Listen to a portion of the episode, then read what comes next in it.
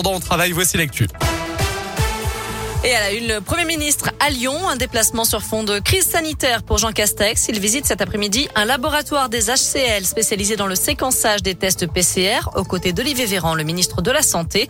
Direction ensuite un centre de vaccination à Saint-Bonnet-de-Mur dans l'Est lyonnais, puis à l'aéroport Lyon-Saint-Exupéry où les contrôles sanitaires sont renforcés. Pour autant, la situation se dégrade encore. Les autorités sanitaires ont confirmé un neuvième cas du variant Omicron en France. Il en a au moins un en Auvergne-Rhône-Alpes. On ignore dans quel les établissements scolaires, là aussi, c'est l'hécatombe. 617 classes fermées cette semaine dans l'Académie de Lyon contre 514 la semaine dernière. 1778 élèves ont été testés positifs contre moins d'un millier la semaine précédente. Et dès la mi-décembre, les enfants de 5 à 11 ans qui ont un risque de développer une forme grave de la maladie pourront se faire vacciner. Olivier Véran a annoncé aujourd'hui que le vaccin Pfizer pour ces enfants sera disponible. Les autres devront attendre le mois de janvier. Un peu plus tôt ce matin, Jean Castex était à Bourg-en-Bresse pour clôturer les assises nationales des départements de France. Les élus lui ont remis 102 propositions pour retrouver leur capacité à agir auprès des Français. Ils réclament plus de compétences fiscales et économiques, mais aussi dans le domaine des transports et de la démocratie citoyenne. À retenir aussi cette grève au lycée Marcel Samba à Vénissieux. À partir de lundi, les profs se mobilisent contre la dégradation du climat scolaire. Agression à répétition, déclenchement d'alerte incendie, manque de personnel.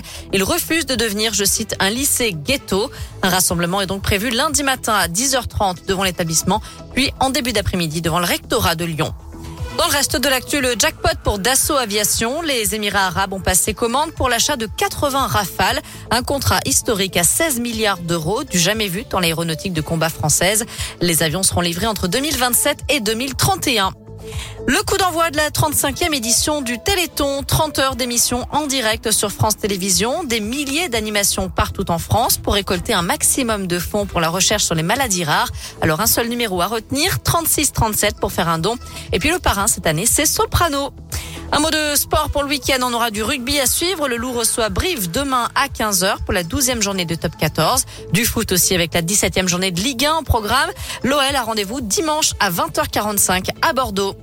Et on termine avec l'ouverture du premier marché de Noël de Bron ce soir. Le coup d'envoi des festivités, c'est à 19h sur le parvis de l'hôtel de ville. Noémie, on file sur radioscoop.com avec la question du jour.